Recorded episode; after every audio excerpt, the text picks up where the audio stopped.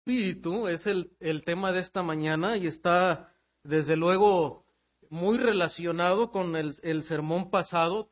Eh, Pablo continúa aquí explicando la obra del espíritu en nuestra santificación, en nuestra transformación. Y Pablo nos sigue explicando cómo el espíritu hace una obra eh, en, en nosotros y nuestra tarea de nosotros vivir rendidos, entregados a la dirección del Espíritu. Un, un escritor antiguo eh, de los llamados los, los puritanos, eh, de nombre John Owen, escribió lo siguiente, tratar de ser santo con la propia fuerza, llevados por formas autoinventadas hasta el final de un fariseísmo, es el alma y la sustancia de toda religión falsa en el mundo. John, Owen está describiendo, ¿verdad?, que lo que caracteriza el espíritu de una religión falsa es intentar con la fuerza propia, con el esfuerzo propio, con eh, técnicas autoinventadas por el hombre mismo, hasta llegar a una vida de fariseísmo, ¿verdad? es decir, una santificación meramente superficial y no eh, desde adentro, desde las motivaciones y obrada por el Espíritu Santo y para la gloria de Dios, dice él, pues es el alma de esa religión falsa. Entonces, eh, hemos visto ya en este pasaje que Pablo nos llama a ser transformados por la obra del Espíritu Santo y el poder del Espíritu Santo, un poder sobrenatural en nosotros. Ahora también veremos, hermano, eh, por otro lado, ¿verdad? Eh, porque no estamos diciendo con esto que la obra de, santificación es dejada únicamente al obrar del Espíritu Santo sin que el creyente, sin que eh, el individuo, ¿verdad?, tenga que hacer algo en la vida cristiana. Es decir, no estamos hablando de una, de una vida pasiva, sin tener que obedecer, ¿verdad? Sin estar sujetos a la palabra, sin tener que aplicar disciplinas espirituales para ser transformado, ¿no? Pero veremos, vemos que la palabra de Dios enseña las dos cosas. Somos transformados por el Espíritu Santo, pero somos llamados a participar en disciplinas espirituales que vemos a lo largo de la escritura. Y estas dos cosas deben estar ahí presentes en la vida del cristiano. Note que en el capítulo 8, hermano, en el versículo 11, Pablo nos dice una verdad contundente que necesitamos tener en mente antes de entrar a los siguientes versículos. Necesitamos recordarla. Dice el apóstol que el Espíritu, el Espíritu Santo, de aquel que levantó de los muertos a Jesús, o sea, el Espíritu fue el que, el poder, ¿verdad?, de Dios, obrando para levantar de los muertos a Jesús. Dice, mora también en ustedes. El que levantó de los muertos a Cristo Jesús, a la persona del Espíritu Santo, vivificará, dice, también vuestros cuerpos mortales por su Espíritu que mora en ustedes. O sea, Pablo de manera ahí contundente nos dice rápidamente, ¿verdad? Tres cosas. Primero, que el, que el Espíritu que levantó de los muertos a Jesús obra en nosotros, opera en nosotros, y que también ese Espíritu, ¿verdad? Nos va a resucitar en el día postrero, nos va a liberar de la presencia de la, de la naturaleza pecaminosa. ¿Se acuerda que lo vimos en capítulo 7, donde Pablo experimenta, ¿verdad? Y, habla de esa lucha.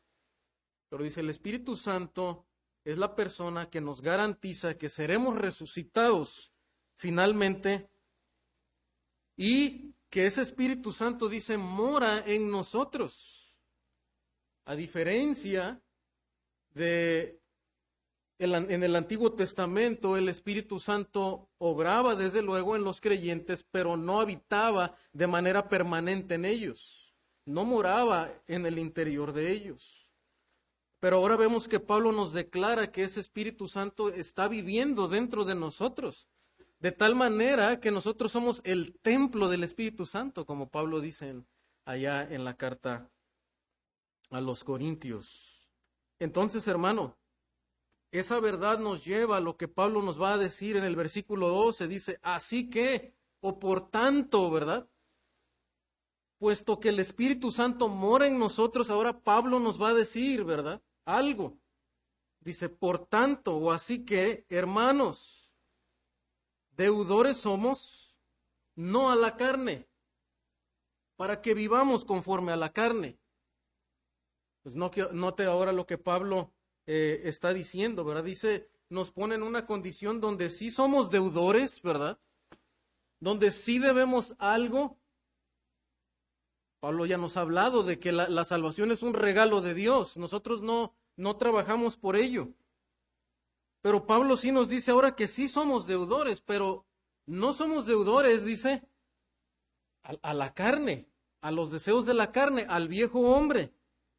Dice, para que vivamos conforme a la carne. Es decir, nosotros no tenemos que pagarle, no tenemos que obedecerle. Ya hablamos de esto también en el capítulo 6, al viejo hombre.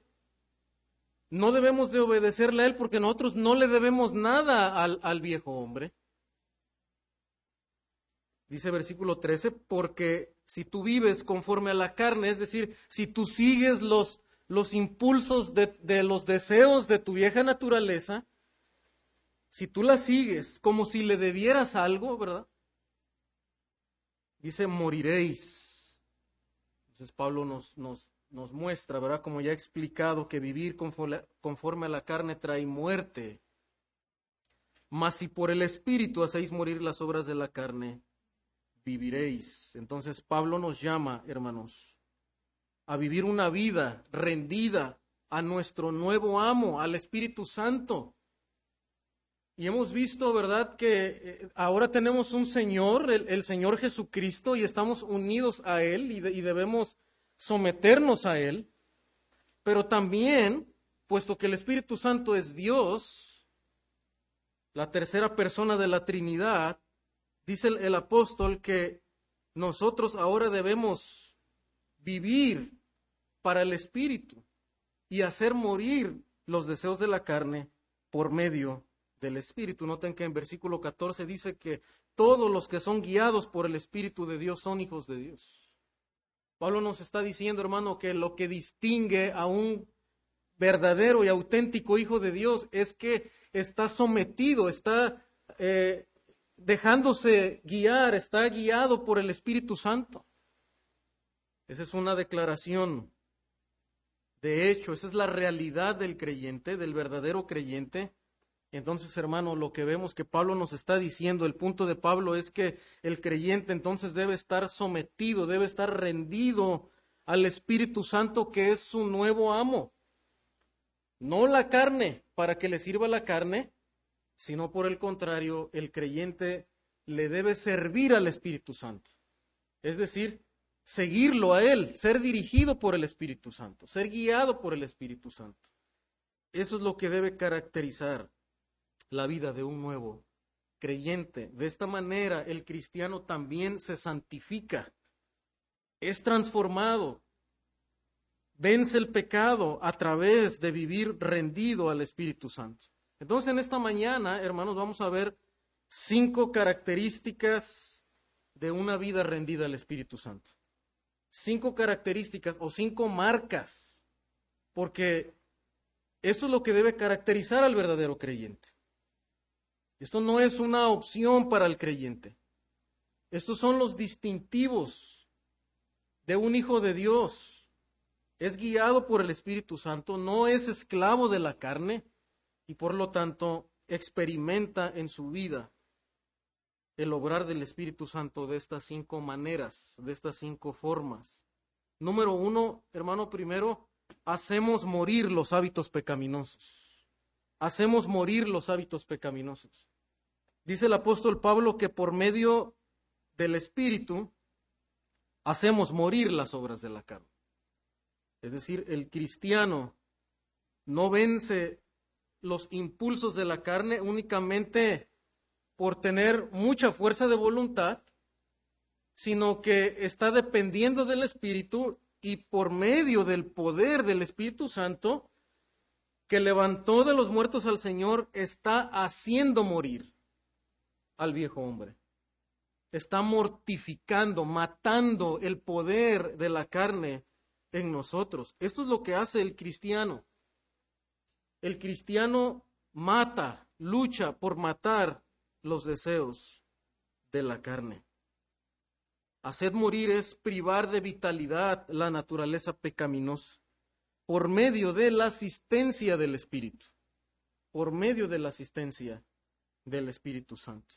Ahora, hermano, desde luego que como cristianos también la palabra de Dios nos manda a no alimentar a los deseos de la carne, a no proveer para los deseos de la carne. Y esa es parte de la, de, la manera en la que el cristiano, ¿verdad?, puede vencer la tentación, pero no es todo. El cristiano necesita matar el poder de la carne. Y a través del Espíritu Santo que lo une a Cristo, ¿verdad? nos recordamos y nos predicamos que estamos muertos al pecado. Y por tanto, ese viejo hombre ya no tiene poder sobre nosotros. Y de esa manera lo matamos cada día, entendiendo que el viejo hombre ya no tiene vitalidad, no tiene gobierno sobre nosotros. Y el, el Espíritu Santo nos guía a esa verdad recordada, desde luego, también a través de la palabra de Dios, de que estamos unidos a Cristo estamos unidos a la vid para poder producir fruto y si te desprendes de la vid, te vas a secar, vas a perder tu vitalidad para dar fruto. Y entonces el Espíritu Santo nos ayuda, nos asiste para matar las obras de la carne, es matar la influencia de la naturaleza pecaminosa en todo momento para que no nos rindamos a cualquier tentación que nos está asediando. Sabemos y la realidad es que tú y yo somos tentados a cada momento. Tanto cuando hay ah, problemas, cuando hay necesidad, somos tentados a quejarnos, a buscar, ¿verdad?, las, las formas de este mundo, a la, la manipulación de este mundo, los métodos de este mundo, pero también cuando hay abundancia somos tentados somos tentados a vivir independientes de Dios, a confiar en, en nosotros mismos o en lo que este mundo nos provee. Por tanto, el cristiano, hermano, en cada tentación debe matar la influencia de la naturaleza pecaminosa. En Colosenses 3, 1 al 5, note lo que dice este texto, se lo voy a leer, dice, si habéis pues resucitado con Cristo, o sea, el creyente que ha confiado en Cristo, se ha arrepentido, ha resucitado con Cristo. Dice, buscad las cosas de arriba donde Cristo está sentado a la diestra de Dios. Porque si estamos unidos a Cristo, entonces también buscamos las cosas de arriba donde Cristo está sentado. Es decir, lo que tiene que ver con el gobierno de Dios y el reino de Dios, donde Cristo está gobernando. Versículo 2, poned la mira en las cosas de arriba, no en las de la tierra, porque habéis muerto. Otra vez, esa es la misma verdad que estamos viendo acá en Romanos, hemos visto en Romanos 6 y lo que Pablo nos está recordando, que hemos muerto y vuestra vida está escondida con Cristo en Dios. Otra vez, la unión con Cristo. Estamos unidos a Él. Cuando Cristo dice nuestra vida sea manifestado, entonces vosotros también seréis manifestados con Él en gloria. Ahora nos está hablando de algo futuro que es la glorificación. Como leímos en el versículo 11, el Espíritu Santo nos, nos va a resucitar, ¿verdad? Y también seremos glorificados.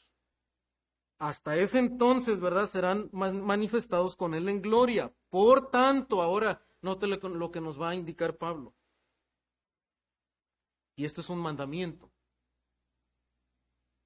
Por tanto, dice Pablo, considerad los miembros de vuestro cuerpo terrenal como muertos a la fornicación. Ahora, Pablo en Colosenses es más específico, ¿verdad? Y nos habla de categorías de pecados específicos. Acá eh, en Romanos está siendo más general, dice, estás muerto al pecado, haz morir las obras de la carne por medio del poder del Espíritu Santo. Y, en el, y acá en Colosenses nos da más detalles cómo hacemos eso, ¿verdad? Por tanto, dice, consideren los miembros de su cuerpo como muertos, porque esto es la realidad. Ya hablamos de esto. La realidad es que en Cristo hemos muerto al pecado. El pecado ya no tiene poder sobre ti. Pero todos los días tú debes de vivir conforme a esa realidad, pensar en esa realidad y recordarte esa verdad. Por eso Pablo dice, considérenlo. Ahora, no está diciendo considerarlo como como pensando que si, si es verdad o no. Cuando dice considéralo, dice tenlo como una verdad de Dios y como una realidad. Y dice considera los miembros de tu cuerpo como muertos a la fornicación. Es decir, que yo no tengo por qué usar el cuerpo que Dios me dio para que sirva a la fornicación, a la inmoralidad, a cualquier pecado de índole sexual ya sea de pensamientos, de deseos o materializado. Dice Pablo, no, no, no tengo por qué servirle porque mi cuerpo no es para la fornicación, pertenece a Dios, pertenece al Espíritu Santo. Y de esa manera es que nosotros diariamente matamos el poder de la carne, el poder de la tentación. Dice la impureza, las pasiones, los malos deseos, y luego también no te queda otro, otra categoría de pecado. No son los únicos pecados, pero, pero está mostrando, ¿verdad?, cómo somos tentados diariamente a, este, a estos pecados. Pecados de índole sexual, de impureza, de, de malos deseos, pero también dice de avaricia, que es idolatría. Y si alguien pensaba que solamente cuando estaba en la religión, ¿verdad?, tradicional, en la religión por obras, si pensábamos que solamente ahí luchábamos con la idolatría, ¿verdad? Pablo nos recuerda, no. Los hijos de Dios también necesitamos diariamente destruir nuestros ídolos en el corazón. Porque la fornicación y la avaricia, hermanos, se vuelven ídolos en nosotros. Amor al dinero, amor a las cosas materiales de este mundo. Y cuando se vuelven, entonces es eh, eh, una pasión, un deseo por estas cosas. Y los ponemos por encima de, del reino de Dios y del amor hacia Dios, empiezan a volver ídolos en nosotros. Y entonces es pecado. Y necesitamos matar esos ídolos y destruirlos, dice Pablo. Pablo es bastante claro. En Tito también, capítulo 2, Tito capítulo 2, versículos 9 al 12. Tito 2, del 9 al 12 dice lo siguiente, exhorta a los siervos a que se sujeten a sus amos, que agraden en todo, que no sean respondones, no defraudando, sino mostrándose fieles en todo, para que en todo adornen la doctrina de Dios nuestro Salvador porque la gracia de Dios se ha manifestado para salvación a todos los hombres, enseñándonos que renunciando a la impiedad y a los deseos mundanos, vivamos en este siglo sobria, justa y piadosamente. Note qué es lo que caracteriza a aquel que ha sido salvo por la gracia de Dios, ¿verdad? Lo que nos dice en el versículo 11 la gracia de Dios cuando se manifiesta en la vida de una persona y es salvo, lo que continúa, ¿verdad? Y la manera en la que debe vivir esa persona ahora es, ¿cómo? Renunciando a, a la impiedad. No puede quedarse ahí siendo la misma persona, deleitándose en el pecado. No, tiene que renunciar a la impiedad, a los deseos mundanos, viviendo de manera controlada por el Espíritu Santo, ¿verdad? Sobrio, de manera justa y de manera, piadosa. Y uno dice, bueno, ¿cómo es vivir sobrio, justa y piadosamente? Nos acaba de decir en los versículos 9 y 10, ¿verdad? sujetándonos a nuestros patrones. O sea que vivir en el Espíritu Santo, hermano, y ser guiado por el Espíritu Santo no tiene que ver únicamente con una experiencia emocional que usted tiene el domingo aquí en la iglesia. Ahora es cierto, el, Espíritu Santo nos guía a adorar a Dios y a, amar a Dios y a regocijarnos en la adoración. Pero la obra del Espíritu Santo no está limitada únicamente a lo que usted y yo hacemos el domingo aquí en estas cuatro paredes. Y está limitada a la, a la adoración, a cantar. Pablo dice, los que son guiados por el Espíritu Santo dejan atrás los deseos mundanos. ¿Y cómo se ve este control? Sujetándonos a nuestros amos, ¿verdad? No siendo respondones. No solamente es, bueno, voy a obedecer porque pues, tengo que obedecer y porque si no, pues me van a despedir o, me van a poner un castigo en el, en el trabajo o no voy a obtener el, ascenso que, que, que siempre he anhelado, ¿verdad? No, no, no. Habla de una actitud a la manera de eh, cuando uno obedece. Y es obedecer de una manera uh, sumisa, ¿verdad? Sin ser respondones.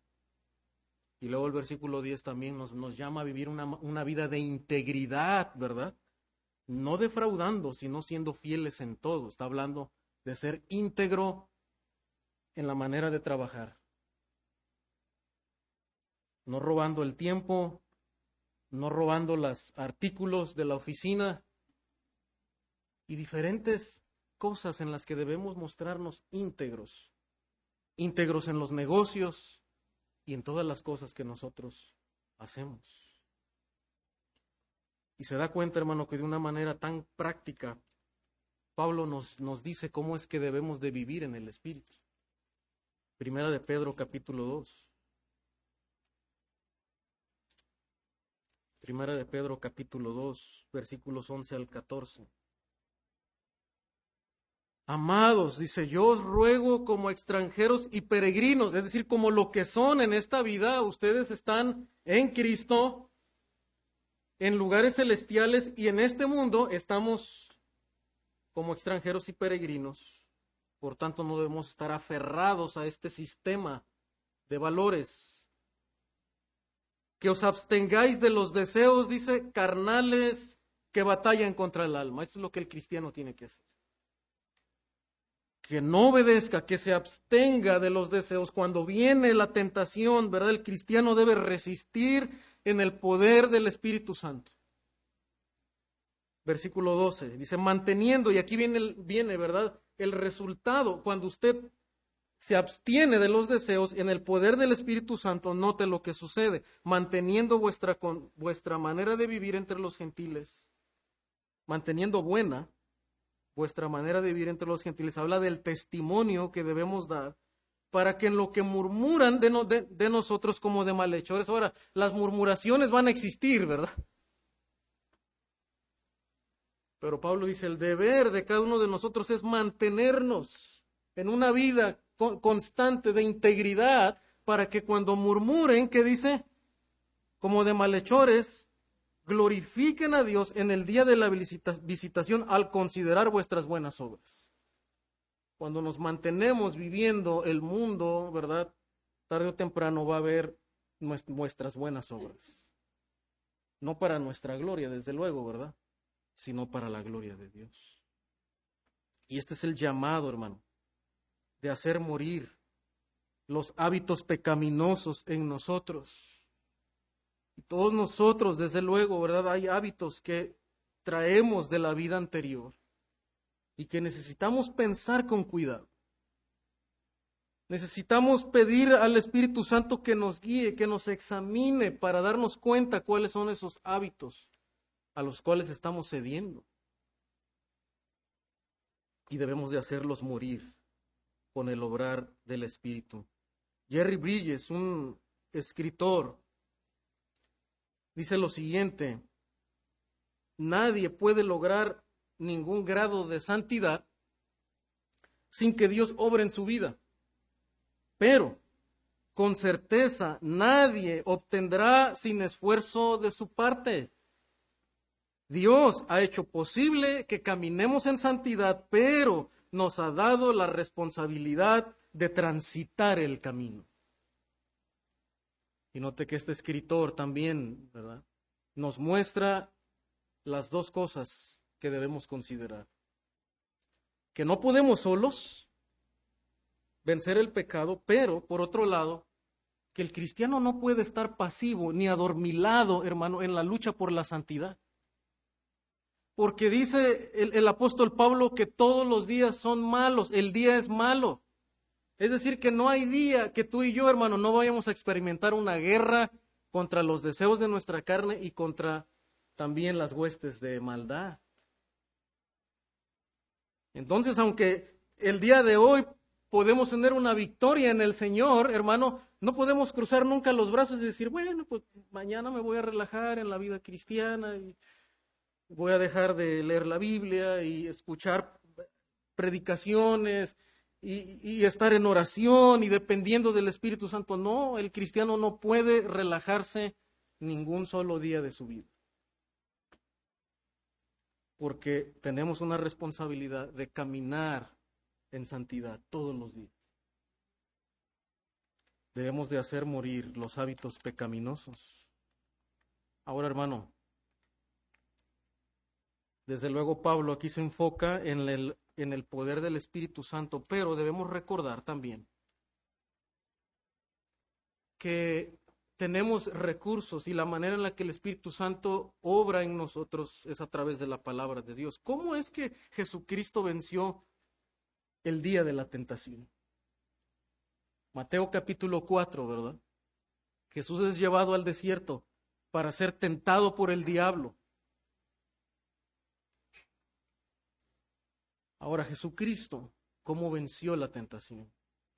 Siendo el Hijo de Dios, teniendo el poder de Dios, pero estando en su humanidad, hermano, nos mostró cómo es que tú y yo debemos combatir la tentación.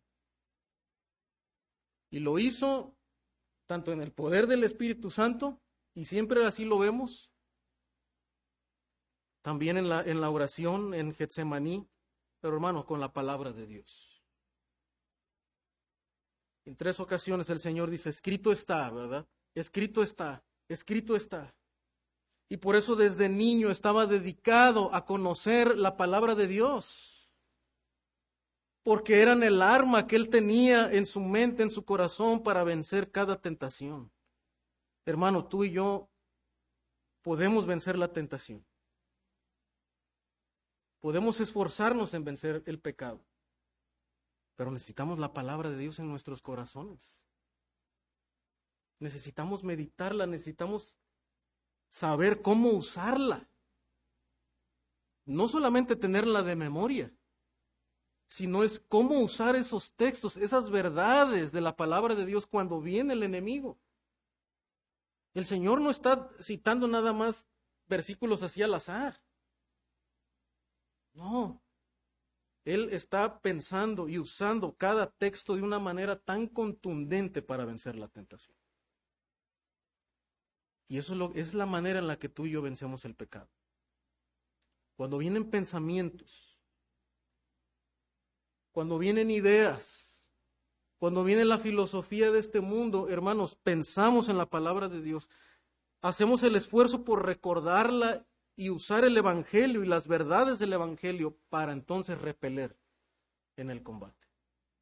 Y esa es la manera en la que ganamos cada victoria, con la espada de la palabra de Dios, así como Jesucristo lo hizo. Y dice que el diablo entonces se apartó de él se apartó de él. Pero número dos, hermano. Otra cosa que caracteriza al, al cristiano guiado por el Espíritu Santo es que somos guiados a toda verdad. Una vida de santidad guiada por el Espíritu Santo es la marca distintiva de los hijos de Dios. Eso lo va a decir Pablo de manera tan categórica acá regresando a nuestro texto en Romanos 8, versículo 14 dice Pablo, porque todos los que son guiados por el Espíritu de Dios, estos son los hijos de Dios. Lo que está diciendo Pablo es categórico, hermano, porque es decir, no puede haber una persona que diga que es creyente y que no está siendo guiado por el Espíritu Santo. No es posible esto.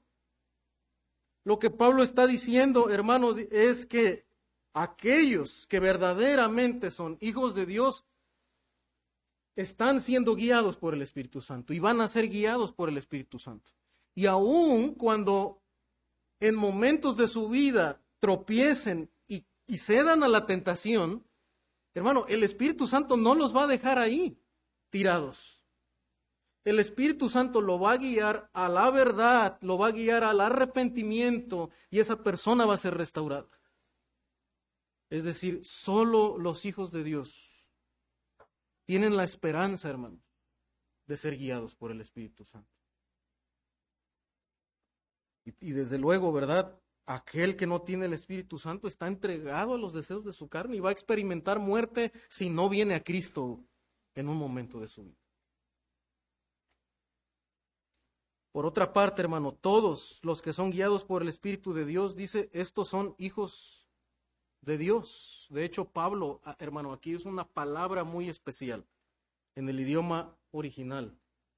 Y normalmente no, no me gusta mencionar solamente las, las palabras así. Eh, pero en esta ocasión es bien importante que notemos una diferencia. En, en, el, en el Nuevo Testamento se usan dos palabras griegas para hablar de hijos. Una de ellas es juios y otra es tecnón. Ahora, Normalmente la palabra tecnón se usa para hablar de, de un hijo de alguien que proviene de alguien, de alguien que ha nacido de alguien. Y normalmente es la palabra que Pablo está usando aquí en Romanos y en, otros y, en, y en, otros pasajes de la Escritura en el Nuevo Testamento para hablar de los hijos de Dios, de los creyentes que proceden de Dios y han nacido de Dios. Pero en esta ocasión, hermano, Pablo aquí cambia la palabra. Y ahí es donde, es interesante, porque cuando ocurre un cambio en el idioma griego, entonces es como, como ponerle negritas, ¿verdad? Para nosotros, o como subrayar algo. Entonces, Pablo cambia la palabra, judíos, que normalmente esta palabra se usa exclusivamente en el Nuevo Testamento para hablar del Hijo de Dios, es decir, de Jesucristo.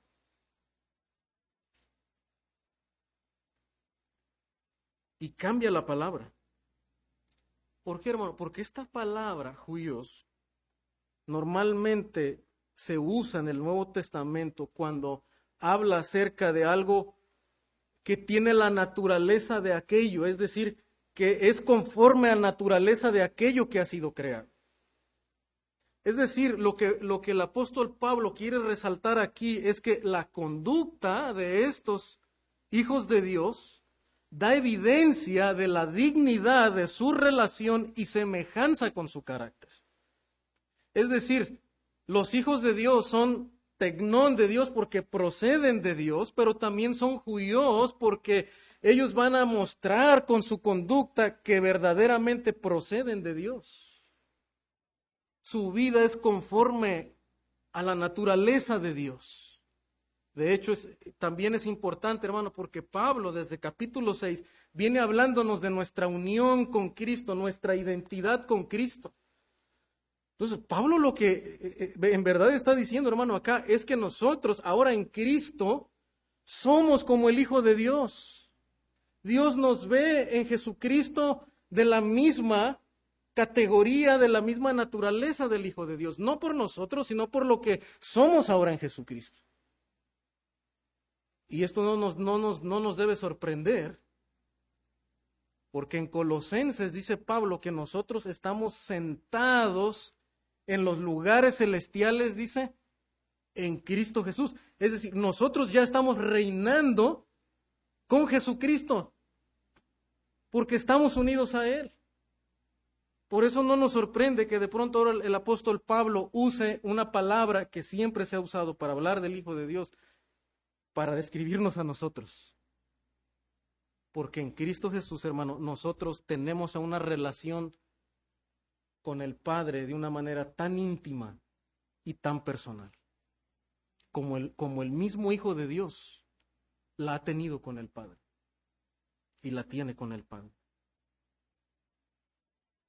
En Mateo 5:44, de hecho, se usa esta palabra, Jesucristo la usa, la palabra juyos, cuando habla acerca de las bienaventuranzas y cómo ahora los hijos del reino de Dios deben vivir conforme al reino, dice, pero yo os digo, amad a vuestros enemigos y orad por los que os persiguen, para que seáis hijos de vuestro Padre que está en los cielos.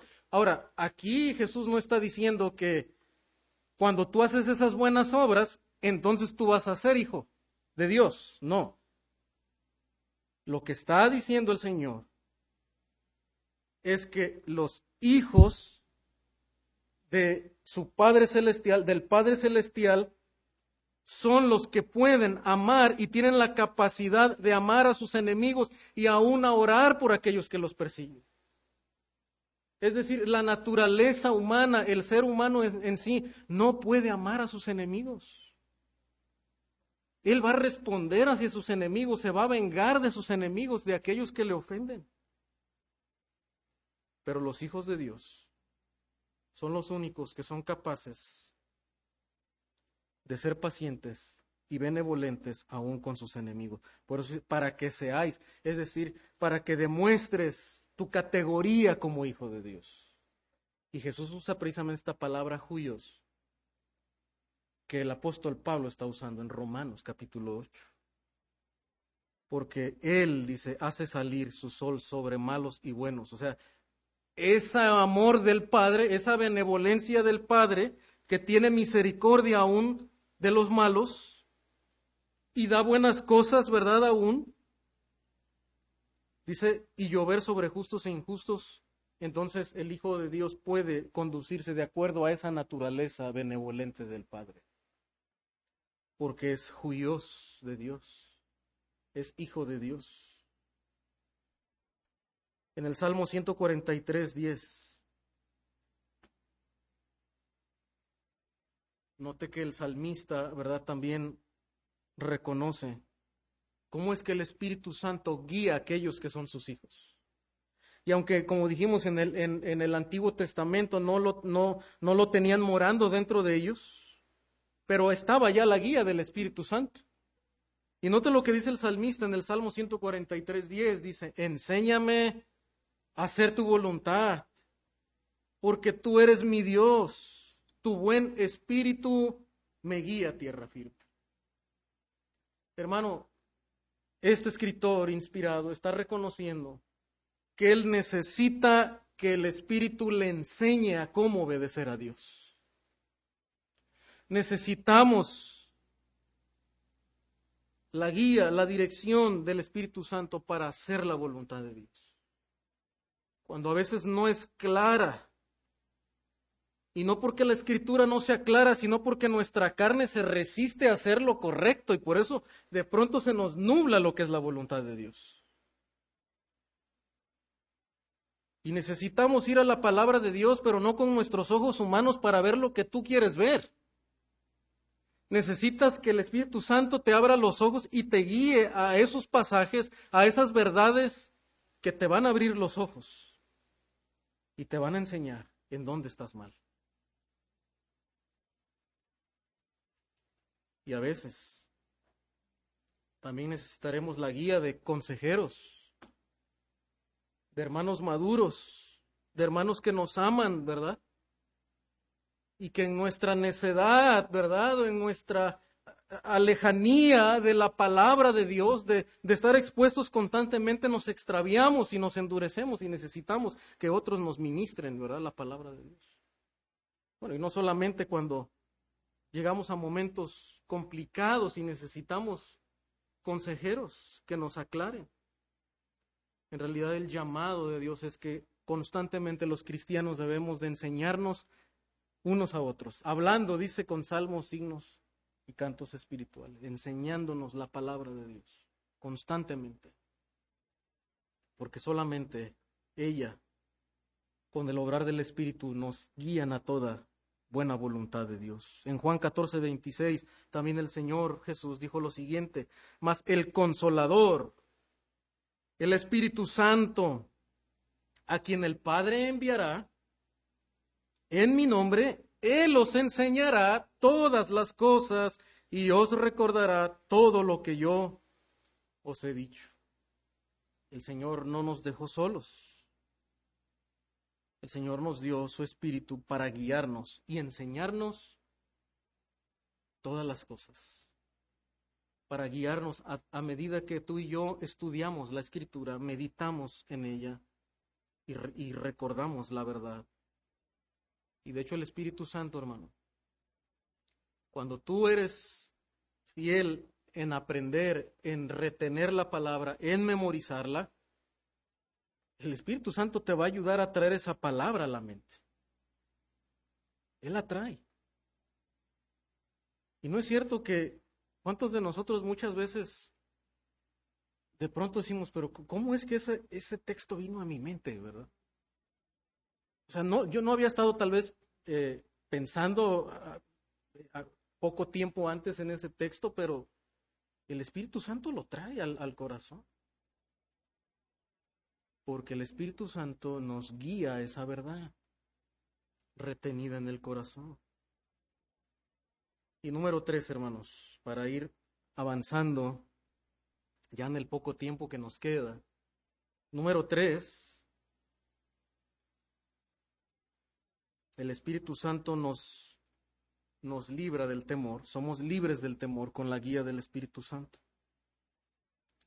En Hebreos 12, 14 al 18 dice así, así que por cuanto los hijos participaron de carne y sangre, él también participó de lo mismo, para destruir por medio de la muerte al que tenía el imperio de la muerte, esto es, al diablo, y librar a todos los que por el temor de la muerte estaban durante toda la vida sujetos a servidumbre, porque ciertamente no socorrió a los ángeles, sino que socorrió a la descendencia de Abraham, por lo cual debía ser en todo semejante a sus hermanos, para venir a ser misericordioso y fiel sumo sacerdote en lo que a Dios se refiere, para expiar los pecados del pueblo pues en cuanto él mismo padeció siendo tentado, poderoso es para socorrer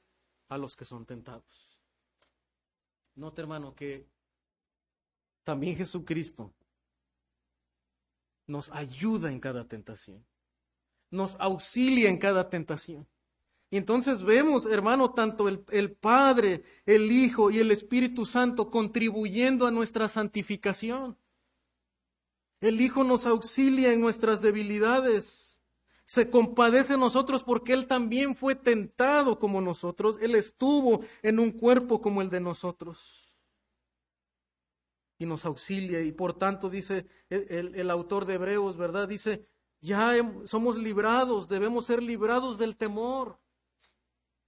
No hay por qué temer a la muerte, dice, porque hemos sido librados ya de condenación. No hay por qué seguir viviendo como sujetos a servidumbre de la carne, porque ya nos libró de ese poder de la naturaleza caída. Entonces, ¿por qué vivir en el temor? El Espíritu Santo nos libra del temor. Y entonces, hermano, tú y yo no obedecemos por temor. No solo porque tememos, ¿verdad? Bueno, es que si, si no me porto bien, ¿verdad? Pues ir al infierno o van a venir tales o cuales consecuencias. No. Y aunque el pecado trae consecuencias, desde luego, y aún en, aún en, el, en el creyente, pero en Cristo, hermano, nosotros estamos seguros de que ya no hay condenación. No hay condenación. Yo no tengo por qué temer a la condenación, yo no tengo por qué tener, tener temor de la ira de Dios para condenación para nosotros. Entonces puedo estar sujeto al Señor, ¿verdad? No por un temor carnal, no por una manipulación humana, sino porque entiendo que soy hijo de Dios y debo vivir como hijo de Dios, identificándome, mostrando la naturaleza del Hijo de Dios en nosotros. Note también en Gálatas capítulo 4.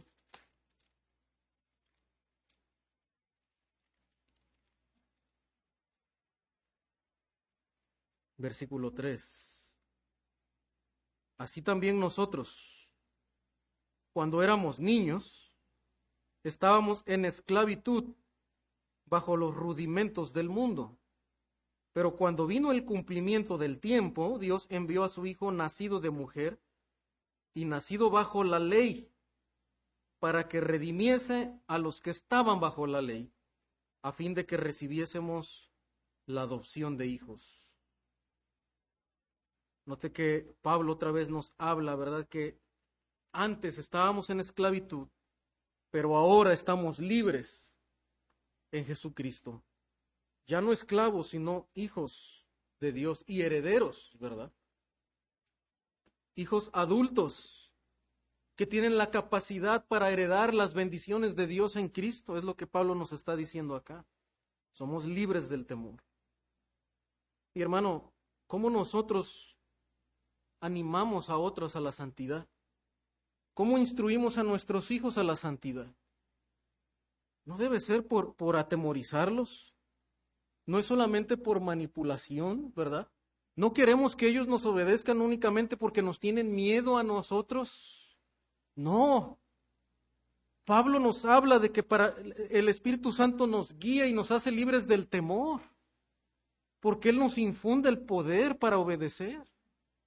Y la manera en la que ayudamos a otros a crecer en santidad, a otros hermanos, a otros creyentes, a nuestros, nuestros propios hijos, no es a base de infundir el temor. Es a base de enseñarles que la voluntad de Dios es buena y agradable, que es bueno obedecer al Señor y que Él es digno de que le obedezcamos y que, que si ellos son verdaderamente hijos de Dios deben de vivir conforme a eso y vivir en todo tiempo, ¿verdad? No solamente cuando están aquí en la iglesia o cuando los están viendo los hermanos, no, sí, todo tiempo. Viviendo en honra hacia el Señor. Y número cuatro, hermanos, estamos persuadidos de nuestra posición como hijos de Dios. Regresando a Romanos, capítulo 8. Dice ahora el apóstol, no habéis recibido el espíritu de esclavitud para estar otra vez en temor, sino que, ahora hace un contraste, no tenemos un espíritu de temor, no, no debemos de vivir en esclavitud. Por el contrario, dice, lo que hemos recibido de parte de Dios es el espíritu de adopción. O sea que lo que el Espíritu ha hecho, ha obrado en nosotros, la manera en la que Él ha obrado en nosotros, hermano, es que nos ha adoptado, nos ha colocado en una posición, ¿verdad?, especial con Dios. Y de antes ser esclavos de la carne y del pecado, ahora, ¿verdad?, somos verdaderos hijos de Dios. Hijos de Dios, nacidos de nuevo, nacidos por el Padre y adoptados por medio del Espíritu Santo, dice, por el cual clamamos, Abba Padre. Es decir, el Espíritu Santo, hermano, lo que hace es que no solamente nos, nos redime y nos coloca en esa posición, sino que nos da una convicción interna de tal manera que nos ayuda a relacionarnos con una intimidad sobrenatural con el Padre. De tal manera que le amamos le hablamos a Él, ¿verdad? Confiando que Él es nuestro Padre, que nos da todas las cosas, que nos cuida, nos provee, nos ama y nos guía. Y clamamos a Él, Abba Padre, como Jesucristo clamó también al Señor. En aquel día, ¿verdad? Cuando le dice al Señor, si es posible, aparta de mí esta copa, pero no sea lo que yo quiero, sino lo que tú quieres. y decía, Abba Padre, para ti todas las cosas son posibles. Ese es el clamor de un verdadero hijo de Dios. Abba Padre, para ti todo es posible. Ayúdame en esta tentación. Ayúdame a hacer tu voluntad, aunque es difícil. Pero Señor, que no sea lo que yo quiero, que no sea lo que mi carne quiere, que no sea lo que mis ideas quieren, que no sea lo que más me trae beneficio humanamente. Si tengo que tomar esta decisión y dejar esto o aquello, Señor, ayúdame porque mi naturaleza no quiere. Pero que no sea lo que tú quieras. Hermano, el Espíritu dice, nos ayuda. El Espíritu de adopción nos guía a clamarle a Dios. Y hermano, este, este pasaje nos muestra, hermano, que aunque en capítulo 7 vemos al apóstol Pablo exclamando, miserable de mí, ¿quién me librará de este cuerpo de muerte? Reconociendo que sí hay una guerra en su interior y que quisiera, ¿verdad?, ya no estar en esa lucha. Pero por otro lado, hermano, tenemos el Espíritu Santo que también clama dentro de nosotros. Y nos guía al Señor. Y eso es lo que distingue al verdadero Hijo de Dios, que aunque a veces puede fallar y puede tropezar, pero hermano, el Espíritu Santo no le va a dejar. El Espíritu Santo lo llevará al Padre para fortalecerse en medio de la debilidad el Espíritu Santo le convence de que es hijo de Dios, que ahora es miembro de la familia de Dios. ¿Y por qué va a estar, verdad? En el pecado. Cuando, como dijo el hijo pródigo, en la casa de mi padre, ¿verdad? Hay abundancia de pan. Si soy hijo de Dios, ¿por qué voy a vivir en el pecado? Si en la casa de mi padre hay abundancia, hay comunión con Dios. El Espíritu Santo nos guía a esa verdad. Y finalmente, hermano, número cinco, el Espíritu Santo nos asegura nuestra glorificación. Estamos seguros de nuestra glorificación en Cristo, dice versículos 17, y si hijos, y puesto que somos hijos, también, ¿verdad? somos herederos, porque al tener la categoría de hijos adoptados en la familia de Dios, pero como dice el pasaje acá en Gálatas, somos hijos adultos de Dios, es decir, que ya somos, eh, tenemos la edad para recibir la herencia. Y esa es lo que, esa es la realidad del cristiano, dice. Y si hijos, también herederos de Dios y coherederos con Cristo.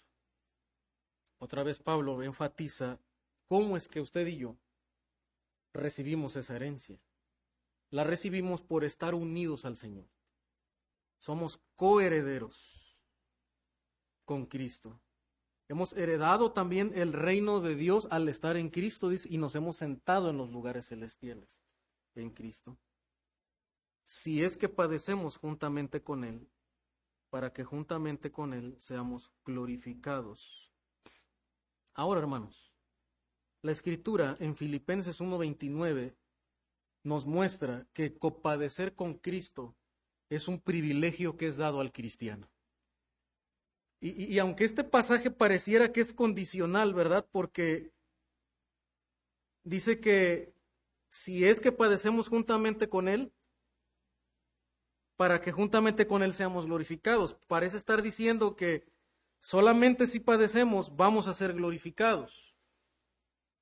Pero, y ahorita vamos a explicar eso, pero vemos que por otro lado en, en la escritura, la escritura muestra que los verdaderos hijos de Dios les ha sido dado el privilegio de padecer.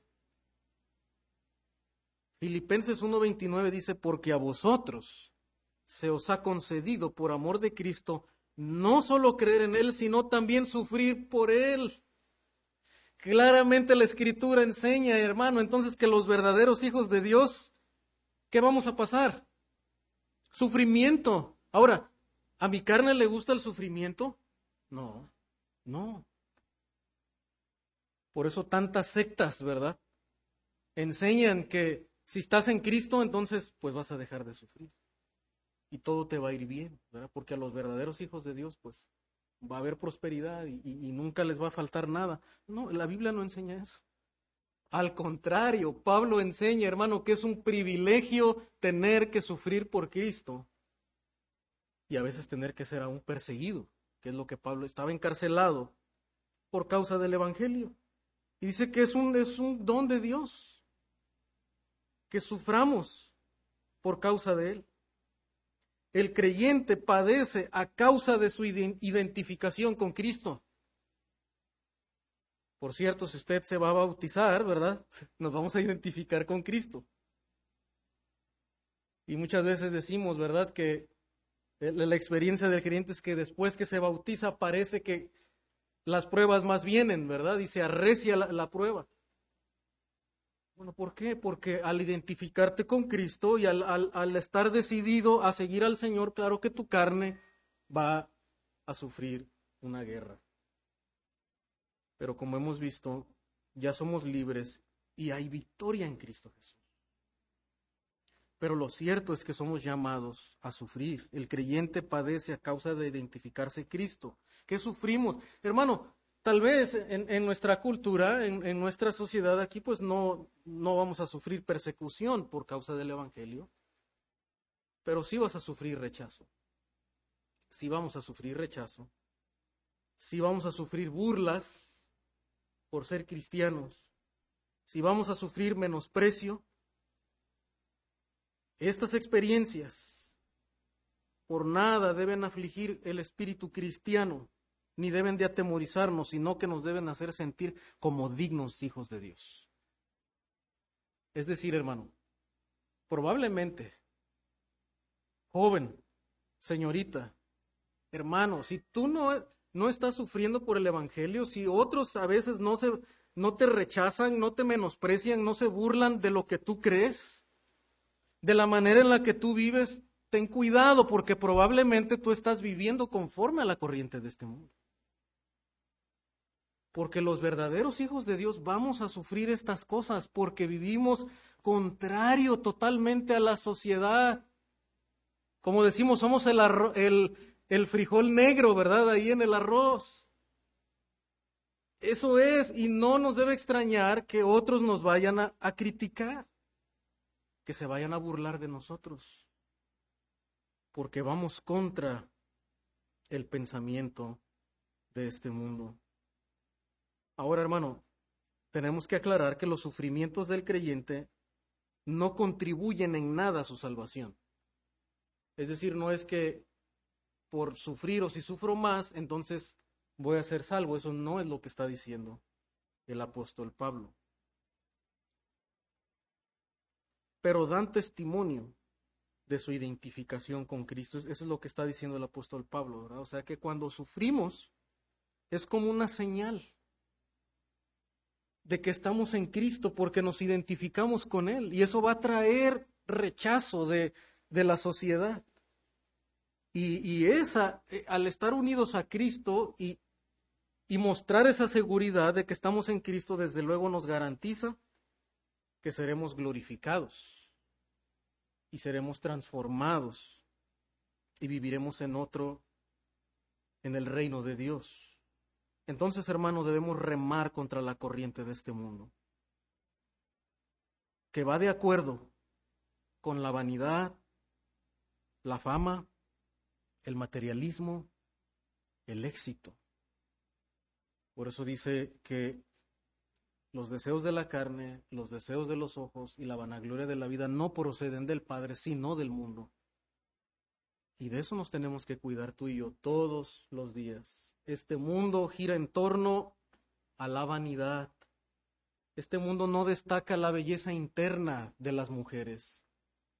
No destaca el carácter íntegro de los hombres solamente alaba y promueve la belleza externa. Para el mundo valen las personas que se ven bien externamente, invierten grandes cantidades de dinero para cambiar su apariencia. Pero dice el Señor, no. Que el adorno de ustedes sea el interno, el carácter. Que ese sea nuestro enfoque. Este mundo busca la fama. Cuántas vistas he recibido, ¿verdad? En Facebook, en YouTube, en Instagram. Cuántas personas le dieron like a mi foto, ¿verdad? Si me veo cool, si me veo bien, ¿verdad? Si, si me veo buena onda. E, ese es el, esa es la corriente de este mundo.